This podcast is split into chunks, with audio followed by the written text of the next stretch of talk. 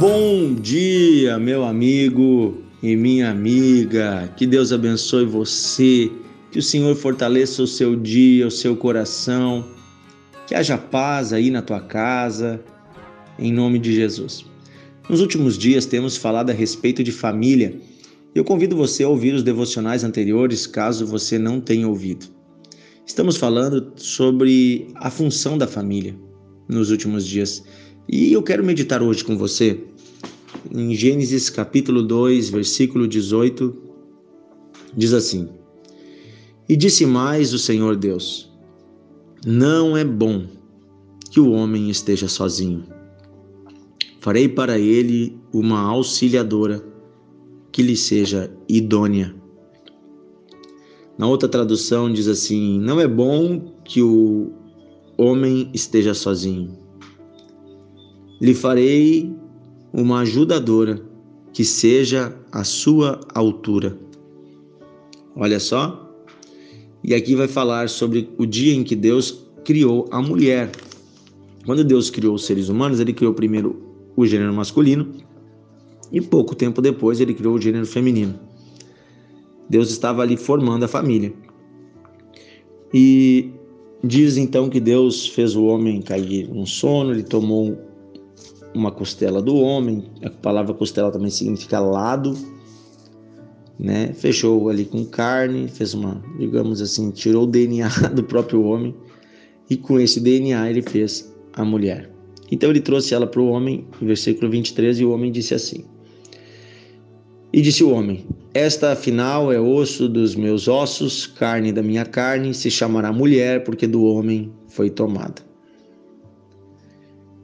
E aí tem um princípio bíblico muito importante aqui que diz: Por isso deixa o homem o seu pai e a sua mãe, se une a sua mulher, tornando-se os dois uma só carne. Esse aspecto do versículo 24 eu vou meditar amanhã com você. Mas hoje eu quero falar sobre uma das funções da família, muito importante, que é trazer companhia para nós. Nenhum ser humano foi criado para viver sozinho. E a família é lugar de companhia, de auxílio, de companheirismo. Deus sabia desde o início que não daria para haver multiplicação se não houvessem dois, né? E Deus também sabia que não era bom que uma pessoa ficasse sozinha. O próprio Deus, ele não está sozinho. O Deus, nosso Deus e Pai, ele é Pai, Filho e Espírito Santo. São três pessoas que se relacionam, a comunhão entre eles, a paz, a harmonia e há um projeto que eles constroem juntos. Não é bom que ninguém esteja sozinho. É, nós sabemos disso, inclusive quando alguém comete um crime, uma coisa ruim, e nós queremos punir essa pessoa, o que, que a gente faz? A gente faz essa pessoa ficar reclusa, ou seja, nós isolamos essa pessoa da sociedade, prendemos a pessoa. Por que, que a cadeia é um lugar tão ruim? A cadeia é ruim porque a pessoa está longe de quem ela ama. É, sim, tem a questão da liberdade, mas se você for ver nos dias em que o preso recebe sua família, suas visitas, é o dia mais feliz para ele. Por quê? Porque todos nós fomos criados para viver em família. Todos nós fomos criados para vivermos em sociedade. E lá dentro da cadeia, quando um criminoso comete um crime bem ruim, lá dentro ele faz um comportamento ruim, o que, que eles fazem? Colocam a pessoa na pior pena de todas, pior penalidade de todas. Colocam numa cela sozinho, onde ele não enxerga ninguém. Ali é chamada solitária. A solitária é um lugar de penalidade. Viver solitariamente é quase que uma forma de cumprir uma pena. E Deus não nos criou para isso. Todos os seres humanos foram criados para viver em família.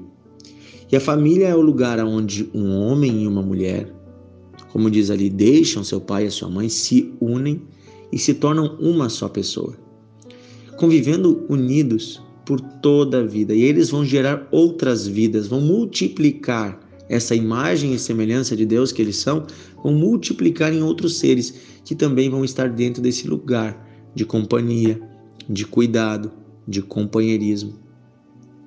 Então a família tem que ser prazerosa. A companhia dentro de casa tem que ser agradável.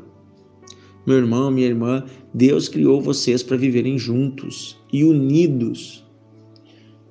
Aqui no Rio Grande do Sul, onde eu moro, no estado do Rio Grande do Sul, aqui no Brasil, nós temos um hábito que nós herdamos da comunidade indígena, que é o hábito de tomarmos o chimarrão. Se você aqui no, não é aqui do Rio Grande do Sul, talvez você não conheça. Mas o chimarrão é um chá, é uma infusão de ervas, de chás, que nós tomamos dentro de uma cuia, é um, um, um porongo, né? É um recipiente térmico, usamos uma bomba e nós sugamos aquele chá quentinho e tal. O chimarrão ele é muito agradável, nós gostamos muito aqui no Rio Grande do Sul. Se você nunca provou, convido você a provar.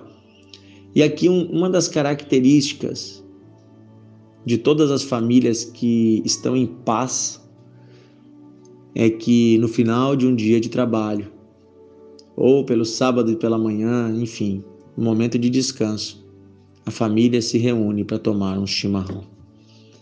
Nós nos reunimos, sentamos juntos, aquecemos a água e passamos a cuia, tomamos a nossa cuia, passamos para o próximo. O esposo e a esposa sentam para tomar um chimarrão. Pode ser um café, não sei na sua cultura, um chá, pode ser sentar para uma refeição, mas é um momento de comunhão, de sentar e conversar. O momento do chimarrão é o momento da conversa.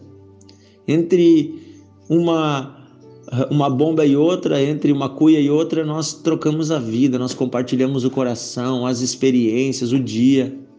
É tão bom. A gente fala aqui no Rio Grande do Sul, é tão bom matear com a tua prenda, tomar um chimarrão com a tua esposa. Como é bom nós podemos estar juntos, em comunhão, em unidade para você ver como como o pecado traz trouxe destruição, o pecado tem afastado as pessoas uma das outras. E nós estamos vivendo numa sociedade onde cada vez mais pessoas vivem sozinhas. E gente, a vida solitária não foi feita por Deus. Pessoas que vivem sozinhas geralmente acabam tendo depressão e outros problemas. Nós precisamos de, do convívio social. Pastor, eu sou viúva, meus filhos já são adultos, já saíram de casa, o que eu faço? Eu sou viúvo, ou eu fui deixado pelo meu esposo, pela minha esposa, nos separamos. Tenha amigos. Conviva na sua comunidade de fé, na sua igreja e faça amigos, pessoas com quem você possa conviver, visitar, ir na casa, ser visitado, marcar um chá, um café no final de semana.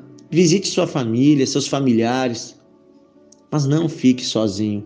Deus não nos criou para vivermos sozinhos.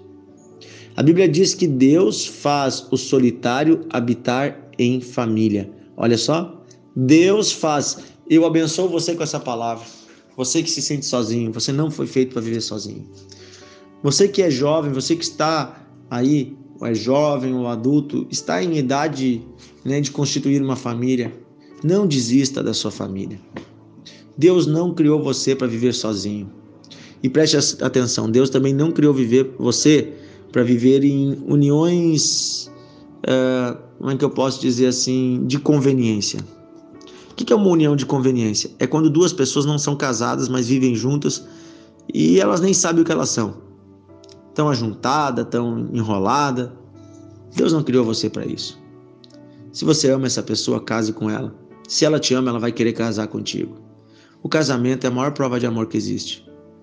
Para ter um casamento não precisa ter uma grande festa. Tem que ter o pacto entre o homem e a mulher. Vai lá no cartório, assina. Se você congrega numa igreja, procure o pastor, o líder, o, o, o líder da sua igreja. Ele vai dar uma benção. Vai abençoar você. Ok? Aí você faz o pacto diante de Deus e também dos homens. Dos homens é como? Lá no cartório do registro civil, registrando a união de vocês. E a Bíblia diz que aquilo que Deus uniu, que jamais separe o homem. Amanhã nós vamos falar um pouquinho mais sobre essa união que Deus faz. Mas eu quero dizer para você que ninguém foi feito para viver sozinho. Se você ainda não tem um esposo, uma esposa, ore, peça a Deus. Você é jovem, adolescente, ore, mas também não fique angustiado, se acalme. Haverá tempo para tudo, né? Casamento é coisa para adultos. Casamento é coisa para adultos. Amanhã nós vamos falar um pouquinho mais sobre isso. Não é coisa para criança nem para adolescente, tá bom? Casamento é coisa para adulto. Quem é adulto? Quem paga suas próprias contas. Quem tem maturidade emocional e espiritual. Ok? Quem não depende mais do pai e da mãe. Esse é o adulto, esse está apto para casar. Vamos orar. Querido Deus e amado Pai, obrigado porque o Senhor nos criou para vivermos em família. Obrigado porque o Senhor nos ama e o Senhor nos dá a possibilidade de termos companhia, de dividirmos a vida, os sonhos, os planos. Obrigado, Senhor, por essa possibilidade. Obrigado, Senhor, porque a família é esse lugar da companhia, da comunhão. Pedimos, Senhor, que as nossas famílias se tornem esse lugar agradável, esse lugar de companheirismo, de amizade. Pedimos, Senhor, que a nossa casa se torne um lugar de alegria, do frescor da tua presença. Que não haja fardos, que não haja Senhor, abatimentos, confusões, brigas, mas que haja amor, Senhor, nas nossas famílias. Que possamos amar uns aos outros, cuidar uns dos outros, tolerar, suportar, entender quando o outro está numa pior, está num dia mal, quando o outro está abalado, termos paciência uns com os outros. Oh, Senhor, nos ajuda a termos paciência no casamento, a termos paciência também com os nossos filhos netos, genro, nora, sogro, sogra, os irmãos. Nos ajuda, Senhor, a vivermos em família. Senhor, eu peço que tu dê família a essa pessoa que não tem. Que o Senhor aproxime amigos de quem não tem amigos. Amigos saudáveis, Senhor, amizades boas, produtivas. Pessoas que levem essa pessoa mais para perto de ti, Senhor. Pedimos isso, Pai, em nome de Jesus. Amém e amém. Que Deus abençoe você. Compartilhe este devocional. Você pode entrar no grupo no WhatsApp, se você ainda não está, nós temos um grupo do WhatsApp do devocional, onde você recebe o devocional todo dia.